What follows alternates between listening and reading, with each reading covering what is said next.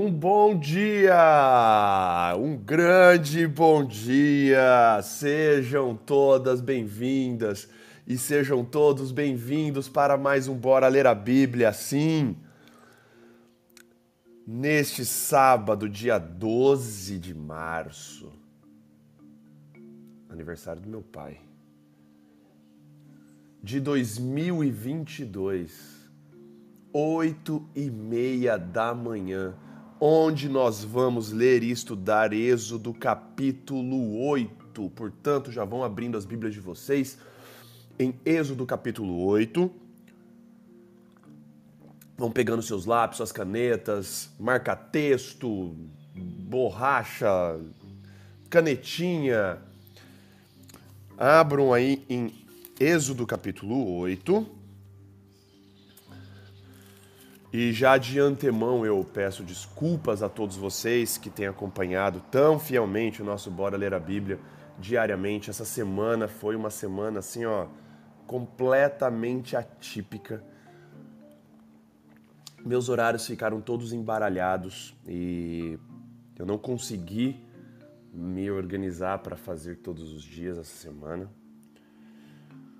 Prometo que eu vou tentar melhorar aí mas eu espero que vocês também tenham lido sem a minha presença, obviamente.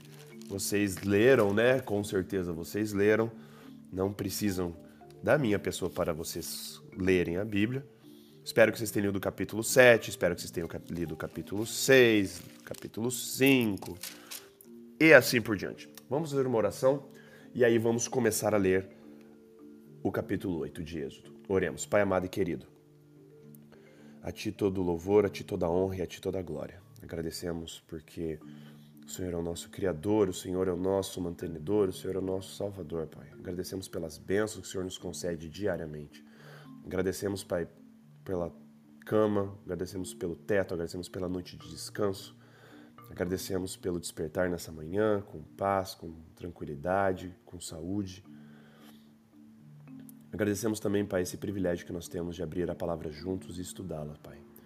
E ao abrir agora em Êxodo capítulo 8, que o Senhor invita o Santo Espírito, Pai, para nos dar entendimento, para nos dar sabedoria, para que a gente possa compreender o que está escrito aqui.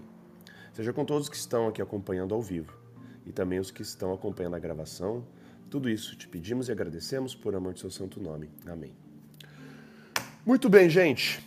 Êxodo capítulo 8. Agora eu vou ter que fazer uma uma uma revisão rapidinha do capítulo de ontem para a gente continuar o capítulo de hoje. Só a título de a gente se orientar e se colocar aqui num, num ponto aqui para a gente não se perder. Ontem, o capítulo 7, nós começamos nós começamos a ler sobre as pragas e os sinais. Então, assim, ontem vai Moisés e Arão na frente do, do, do faraó.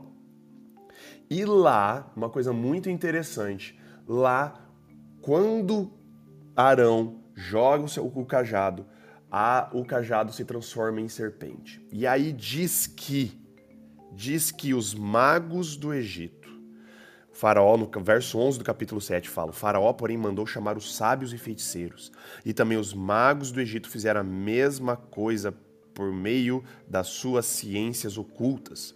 Verso 12: Cada um deles jogou ao chão uma vara, e essas se transformaram em serpentes, mas a vara de Arão engoliu as varas deles. Então, nós iremos ver aqui uma dinâmica. A dinâmica é: sinais são realizados por parte de Deus, os sábios, feiticeiros, magos do, do faraó tentam replicar a mesma coisa. Aqui eles conseguem até replicar no capítulo 7 as, as serpentes, mas as serpentes deles são engolidas pelas, pela serpente da, do cajado que Arão joga no chão. E começa também as pragas. Ontem começou as pragas. Ontem vimos a primeira praga que foi todas as águas, tanto do Nilo, de rios, de tudo todas as, todos os rios, todas as fontes de água, de água se tornaram em sangue. Com uma pequena exceção, se você ler lá no, no, cap, no verso 24 do, do capítulo 7, que os egípcios cavavam no chão para encontrar água. Eles faziam poços ali. Então eles cavavam, achavam água, mas essa é a exceção. O resto tudo tinha virado sangue. Mas e aí que acontece? Verso 22, de novo, do capítulo 7. Mas os magos do Egito fizeram a mesma coisa por meio de suas ciências ocultas. Essas ciências ocultas, aí eu quero pontuar mais essa, essas duas partes, sobre as pragas, como introdução, agora que a gente continuar lendo o capítulo 8, e esses magos. Primeiro, as pragas. As pragas, a gente já ouviu falar muito delas, a gente né, já estudou, enfim. São dez pragas que nós conhecemos. As primeiras nove pragas, elas são formadas por um grande bloco, dando o anúncio, o prenúncio do que viria para a décima praga. E essas primeiras nove pragas, elas são divididas em três grupos de três pragas. Isso o próprio texto nos mostra, é o texto, marcações no texto, trazem essas marcações, trazem essa separação de três grupos de três pragas. Esses três grupos de três começam sempre tem o mesmo padrão. Os dois primeiros, as duas primeiras pragas dos grupos são anunciados para o faraó. Ó, faraó, se você não deixar a gente, vai acontecer isso, isso, isso. As duas primeiras acontecem isso. E a terceira não vem com um anúncio, a terceira vem sem aviso. Então vão acontecer três blocos de três pragas, sempre assim. As duas primeiras acontecem com um anúncio, clamando ali para o faraó recuperar o seu senso ali crítico ao faraó. Por favor, presta atenção, se você não fizer isso, vai acontecer isso. E a terceira praga dos blocos sempre vem sem aviso. E aí aqui no... E sempre esses... É, nas primeiras pragas, os magos, os feiticeiros tentando fazer, tentando replicar. eles conseguem replicar, mas existe aqui uma grande, uma grande, sei lá como que eu falo, uma grande ironia nessa história toda. Porque os magos, não é dito aqui através do que que eles realizam esses sinais, esses milagres. Existem grandes comentários, existem grandes debates no meio teológico de como eles replicavam isso. Se era, se eles davam um migué e conseguiam fazer não sei como enganar, principalmente aqui com a água em sangue, nós veremos ver aqui as rãs no capítulo de hoje. Mas, por exemplo, na, no, no sinal da vara se transformando em serpente, muito provavelmente eles sim foram ajudados pelo lado de lá da, da força, né? pelo lado negro do Dark Side por uma afirmação que eles vão fazer hoje no capítulo 8. Então existem essas duas grandes formas que eles poderiam, que eles usavam. Eles sim eram conhecedores do oculto, eram conhecedores aí de, dessas, dessas feitiçarias e tudo mais, coisa que é proibida lá depois na frente no Sinai, que nós vamos ver. Então nós sabemos que o inimigo tem poder, tem força para replicar coisas. Ele pode tentar enganar. Ele não pode, por exemplo, pelo que nós conhecemos da Bíblia, ele não pode criar vida. Então ele não poderia ter criado as serpentes ali do capítulo 7. Ele pode ter replicado, mimetizado, enfim, alguma coisa assim. Mas a grande ironia que aparece no, na praga do sangue e na praga das rãs, que nós vamos ler, é que os magos, os feiticeiros, você vê que eles estão dando, tentando dando, dar um migué no faraó, por quê? porque eles, ao invés de impedir a praga de continuar acontecendo, por exemplo, todas as águas do, do Nilo, todas as fontes de águas ali se tornaram em sangue. Ao invés dos magos e feiticeiros impedirem isso e fazer as águas voltarem ao normal, não. Eles transformam ali, entre aspas, mais água em mais sangue. O que acaba aumentando ainda mais né, a credibilidade do que está acontecendo através de Moisés e Arão. Eles não impedem, eles imitam. Então você vê que existe uma limitação do que eles estão fazendo ali. Eles, meu, será que eles estão realmente fazendo? Será que eles só estão dando um migué e conseguindo arrumar um jeito de enganar ali o farol e dizer que eles também estão criando é, é, sangue da água? Enfim. Pense, lembre dessas duas coisas, desses dois blocos, desses três blocos de três pragas e dos feiticeiros tentando ali falar que conseguem imitar e o faraó endurece o coração porque ele fala assim: ah, beleza, se os meus feiticeiros conseguem fazer isso, então isso não é, não vem de Deus. Então, dito isso, vamos começar a ler aqui depois dessa recapitulação. Eu peço desculpas mais uma vez, porque eu tive que fazer essa recapitulação, porque eu não li ontem com vocês o capítulo 7. Vamos ler o capítulo 8 de Êxodo, então, na minha Bíblia, na nova versão internacional, começa assim. Ó, ah, e termina ontem, o capítulo 20, o verso 25, fala assim: passaram-se sete dias depois que o Senhor feriu o Nilo. E aí existe um, um, um consenso de que essas pragas caíram não foi ao longo de períodos curtos. Acredita-se que foram ao longo de meses que essas pragas ficaram. Então aqui gente tem uma passagem de dias que sete dias da água se tornando em sangue. Você imagina o nível do negócio que ficou ali. Capítulo 8, verso 1, na minha Bíblia, nova versão internacional, começa assim. O Senhor falou a Moisés: Vá ao Faraó e diga-lhe que assim diz o Senhor: Deixe o meu povo ir para que me preste culto. Se você não quiser deixá-lo ir, mandarei sobre todo o seu território uma praga de rãs. O Nilo ficará infestado de rãs. Elas subirão e entrarão em seu palácio, em seu quarto e até em sua cama. Estarão também nas, sua, nas casas dos seus conselheiros e do seu povo, dentro dos seus fornos e nas suas amassadeiras. As rãs subirão em você, em seus conselheiros e em seu povo. As rãs aqui no Egito eram animais sagrados. Inclusive existia uma, uma deusa chamada Heket, que tinha a cabeça de rã e ela, na mitologia egípcia, ela poderia criar vida. Nós iremos ver pequenos uh, hints, né? Cada praga ataca uma divindade do Egito. O Nilo era considerado um deus, era o deus da fertilidade, era o deus que banhava toda, toda a terra. E o Nilo já foi atacado na primeira praga. Aqui é essa deusa Heket, que tinha a cabeça de rã. E aí, verso 5: Deus, é, depois o Senhor disse a Moisés: Diga a Arão que estenda a mão com a vara sobre os rios, sobre os canais e sobre os açudes, e faça subir deles rãs sobre toda a terra do Egito. Assim Arão estendeu a mão sobre as águas do Egito, e as rãs subiram e cobriram a terra do Egito. Mas os magos fizeram a mesma coisa por meio de suas ciências ocultas. Fizeram subir rãs sobre a terra do Egito. Aqui, mais uma vez, os magos imitando eles não evitam. Isso aqui é uma coisa muito engraçada. Eles não têm realmente poder. Você vê que eles estão ali, tipo, dando um migué. Eles não conseguem evitar que as rãs subam e invadam todo mundo. Você imagina o caos que se instalou no Egito com essas rãs. Infestando tudo dentro de casa, você pisando na rua em cima de rã, aquela coisa linda, né? Verso 8. Só que agora você vê que o faraó começou a começou a a torcer um pouco. Olha só, verso 8. O faraó mandou chamar Moisés e Arão e disse: Orem ao Senhor para que ele tire estas rãs de mim e do meu povo. Então deixarei o povo ir oferecer sacrifícios ao Senhor.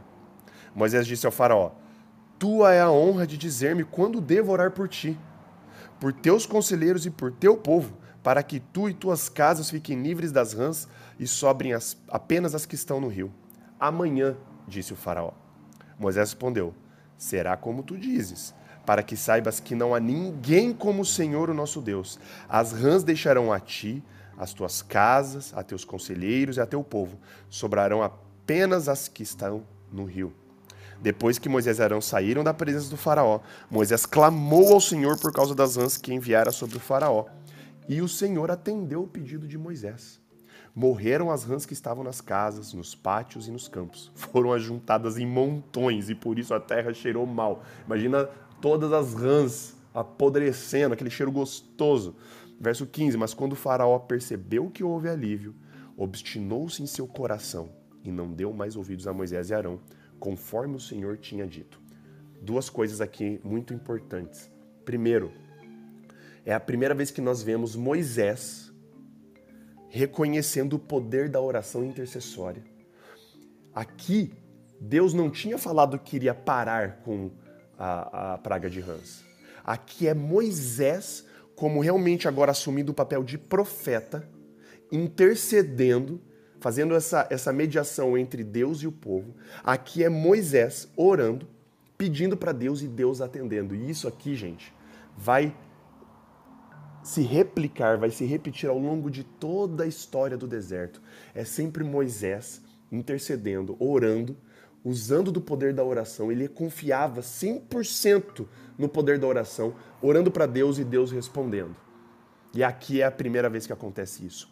Segundo, uma coisa muito interessante que eu deixei passar por não ter lido nos outros dias aqui, feito com vocês, mas eu quero pontuar isso, que é importante. No verso 15 fala que, mas quando o faraó percebeu que houve alívio, obstinou-se em seu coração e não deu mais ouvidos a Moisés, conforme o Senhor tinha dito. Deus tinha dito, e é muito interessante, que ele fala no capítulo 7, no verso 3, olha só. Fala assim, Deus falando: Eu, porém, farei o coração do faraó resistir. E embora multiplique meus sinais e maravilhas no Egito, ele não os ouvirá. Em outro lugar, ele fala que ele iria endurecer o coração do faraó. Quer ver? Deixa eu ver onde eu acho aqui. Uhum. Aqui. Verso 19, olha que interessante. Verso 19 do capítulo 3, ele fala assim: Deus fala para ele: Eu sei que o rei do Egito não os deixará sair, a não ser que uma poderosa mão o force. Por isso estenderei a mão e ferirei os egípcios com todas as maravilhas, e realizarei no meio deles. Depois disso, ele os deixará sair. Muito interessante que Deus fala sobre vou endurecer o coração, eu vou fazer ele resistir.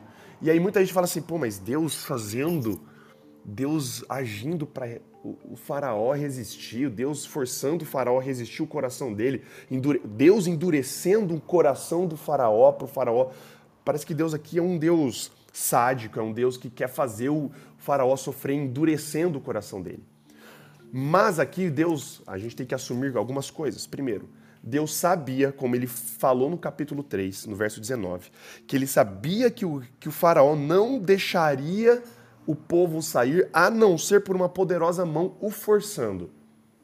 Então, vamos lá, essa é a primeira informação. Deus já sabia e ele fala para Moisés, lá na sarça ardente, lá no deserto, fala assim: Eu sei que o faraó não vai deixar vocês sair a não ser que uma poderosa mão o force. Depois ele fala que ele endureceria o coração.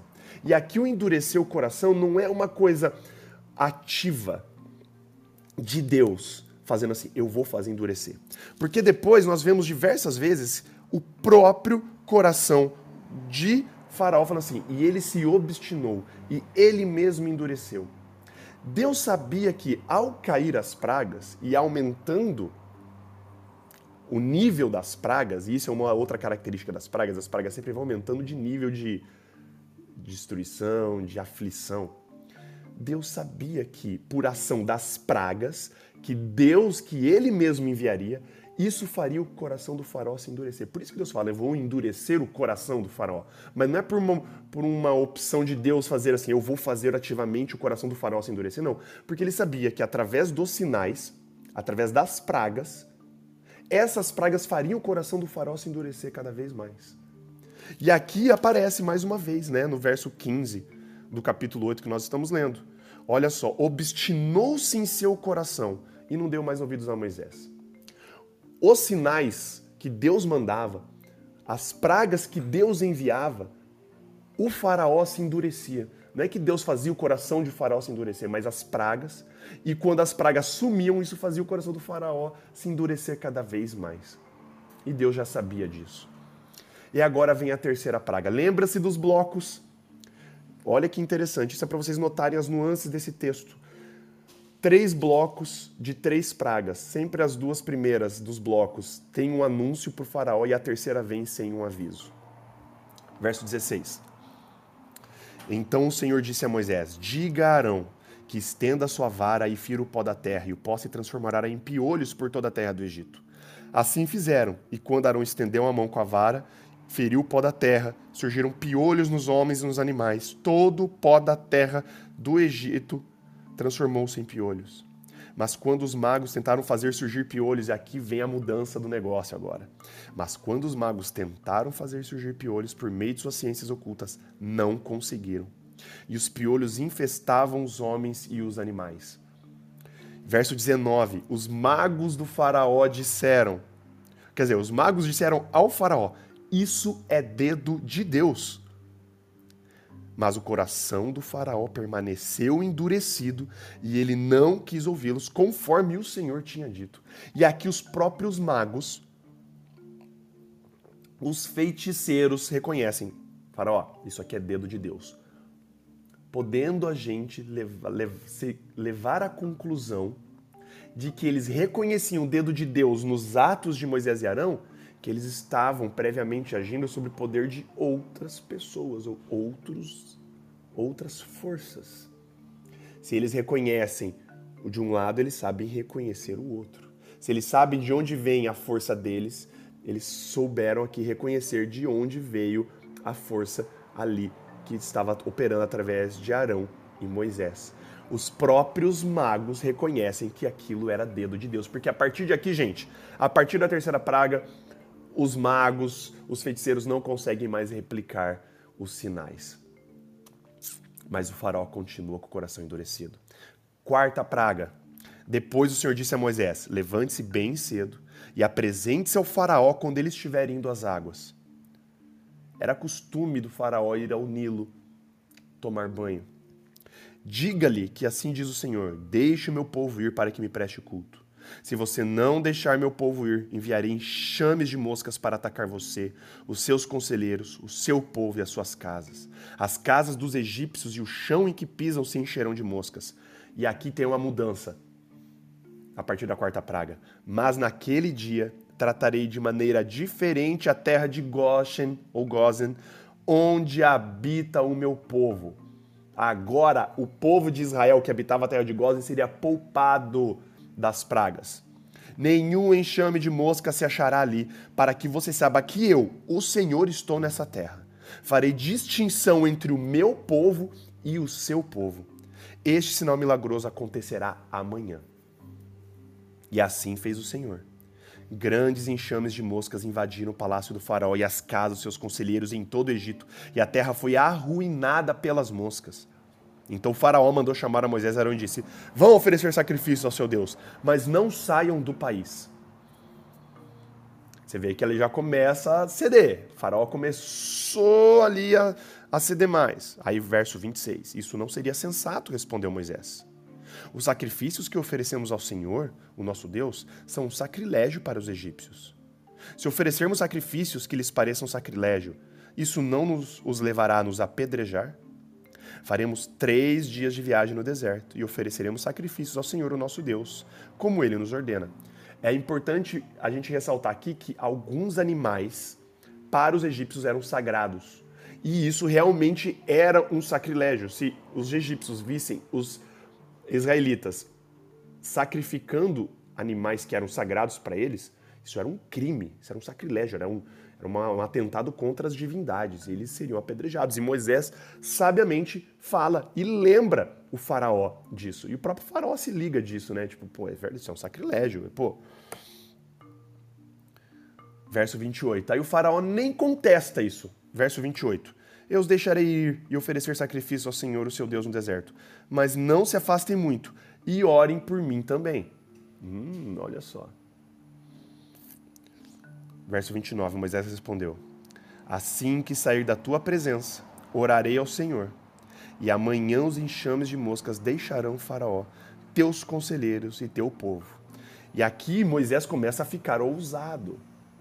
Moisés começa a, finalmente, aqui, cara, aqui é interessante o que eu tinha dito no, no Bora Ler a Bíblia anterior. Moisés ele estava num processo de mudança Moisés ele tinha ficado 40 anos no deserto para perder essa autoconfiança nele e para ele aprender a depositar a confiança em, completamente em Deus.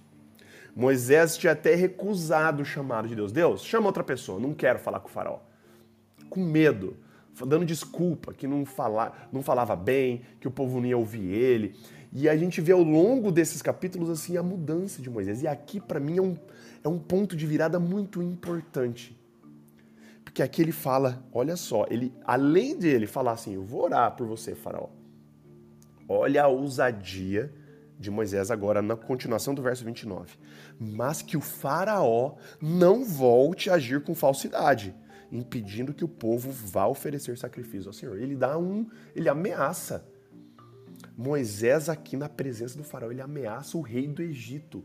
Ó, faraó, eu vou orar, mas não volta a ser falsão, não. Ah, não dá e querer me enganar de novo, não. Mas aqui, essa confiança de Moisés, essa ousadia, entre aspas, de Moisés, não está baseada em algo nele. Não está baseada em uma confiança no próprio taco. Aqui, finalmente, se a gente pegar a oração que Moisés começa a fazer para interceder, para parar as pragas, e o jeito que ele já está se reportando ao faraó, você vê que ele finalmente está depositando a sua confiança completamente em Deus, não é mais nele. E quando a gente confia em Deus plenamente, isso nos dá essa ousadia. Essa ousadia que só a confiança plena em Deus nos dá. Moisés, cara, qualquer um que ameaçasse o faraó, imagina alguém ameaçar o rei do Egito, era morto na hora. Imagina, gente, ameaçar o rei. E aqui o Moisés ameaça, com a ousadia que só Deus deu para ele, porque ele sabia quem estava do lado dele, ele sabia quem estava enviando ele. Ele finalmente entendeu que não era pelas próprias forças, como ele tinha tentado fazer 40 anos atrás. Aqui é pela força de Deus, pelos atos poderosos do Senhor e isso confere ousadia e alegria para Moisés. E verso 30. Então Moisés saiu da presença do Faraó e orou ao Senhor, e o Senhor atendeu a seu pedido. As moscas deixaram o Faraó e seus conselheiros do seu povo. Não restou uma só mosca. Assim, ó, pum, sumiu. Realmente uma coisa sobrenatural. Não foi algo que as moscas foram deixar ao longo de dias sumindo e morrendo. Não. Do dia para noite, todas as moscas sumiram. Mas, sempre tem um mas nessa história, né? Verso 32.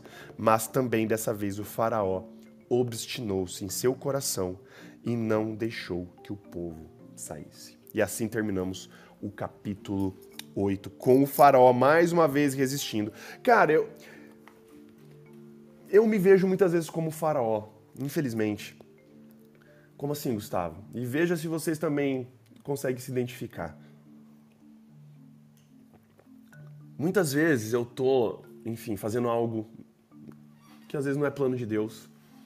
E aí às vezes acontece uma coisa muito ruim para mim. Derivado dessa minha escolha má. Não é porque Deus tá lá punindo, Deus tá lá, né, me afligindo, não. É que o resultado das minhas más escolhas, o resultado de eu me colocar fora do guarda-chuva de Deus e falar assim, Deus, é o seguinte, eu quero fazer agora o que eu quero. Não quero saber o que o Senhor quer da minha vida. E, as, e os resultados, as consequências dessas minhas escolhas me levam para um lugar ruim. Consequências ruins me fazem sofrer. E aí o que eu faço? Eu oro para Deus. Peço para Deus, por favor, tira isso de mim, me perdoa, eu, enfim. E aí aquela coisa eventualmente para de acontecer. E aí parece que eu esqueço, às vezes. E eu volto a fazer as mesmas coisas de antes. Igualzinho o faraó. Enquanto a gente está sofrendo, enquanto a gente está no perrengue, enquanto a gente está ali né, sendo afligido, a gente se lembra de Deus. A gente fala assim, Deus, por favor, olha para mim, sei lá o quê, tenha piedade. E aí quando para de acontecer as coisas ruins, que vem a, a, a bonança, que vem a, a tranquilidade, que vem os anos de vacas gordas, os períodos de vacas gordas e de prosperidade, a gente esquece completamente de Deus e a gente tende a confiar de novo no nosso próprio taco, a gente tende a, a querer seguir os nossos próprios caminhos. Eu me vejo várias vezes agindo como faraó, de no momento da angústia ali, eu peço, oro, passa a angústia, eu já me esqueço e às vezes eu quero seguir de novo o meu caminho, esqueço dos caminhos e das vontades que Deus quer para minha vida.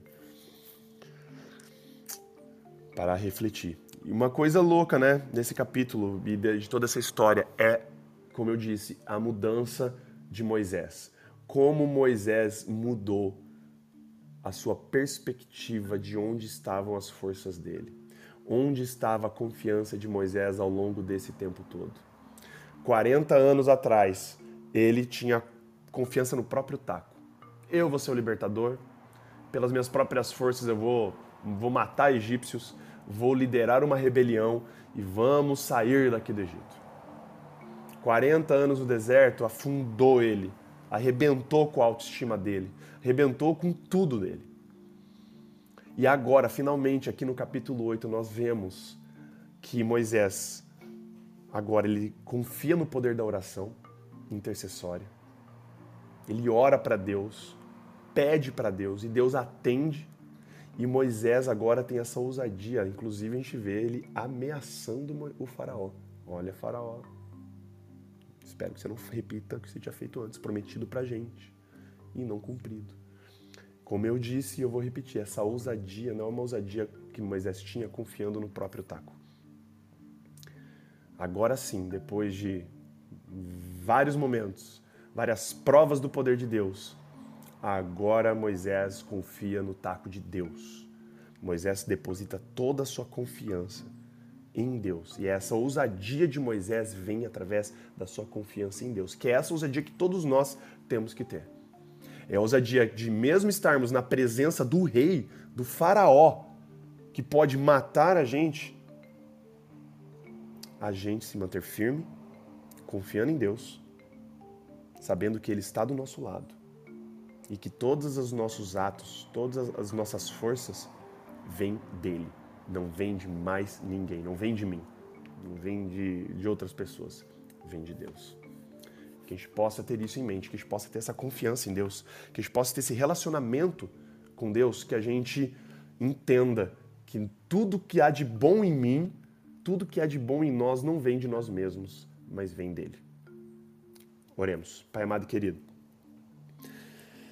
Hoje nós estudamos o capítulo 8 e nós vimos, Pai, a sua mão poderosa intervindo, e, agindo e enviando as pragas, o coração do faraó se endurecendo cada vez mais. E aqui nós vemos também os magos, os feiticeiros desistindo de tentar replicar o que o Senhor fez, Pai. O seu poder é inimitável, Pai. E aqui o reconhecimento dos próprios magos que tudo que estava acontecendo era do seu dedo, o dedo de Deus. E vemos aqui também, Pai, um Moisés que antes estava completamente desmotivado, autoestima lá embaixo. Agora é com a, estima dele voltando, mas a autoestima dele não estava baseada no que ele mesmo poderia fazer. A autoestima dele estava baseada no que o Senhor poderia realizar através dele. Isso é muito louco. Isso nos mostra que nós não podemos confiar em nós mesmos, as nossas próprias forças. Nós temos que confiar em Ti, Pai. Se existe algo que a gente tenha que se vangloriar, que a gente se vanglorie em Ti, que a gente se vanglorie no Seu poder, na Sua providência, na Sua vontade em nossa vida, Pai.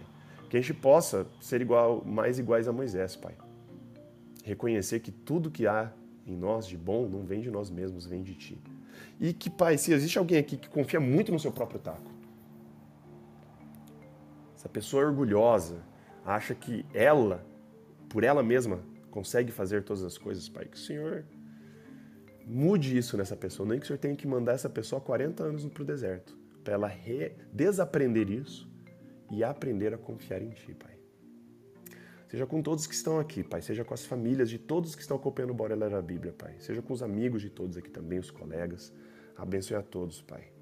Eu não sei das lutas, eu não sei dos problemas de cada um, mas o Senhor sabe.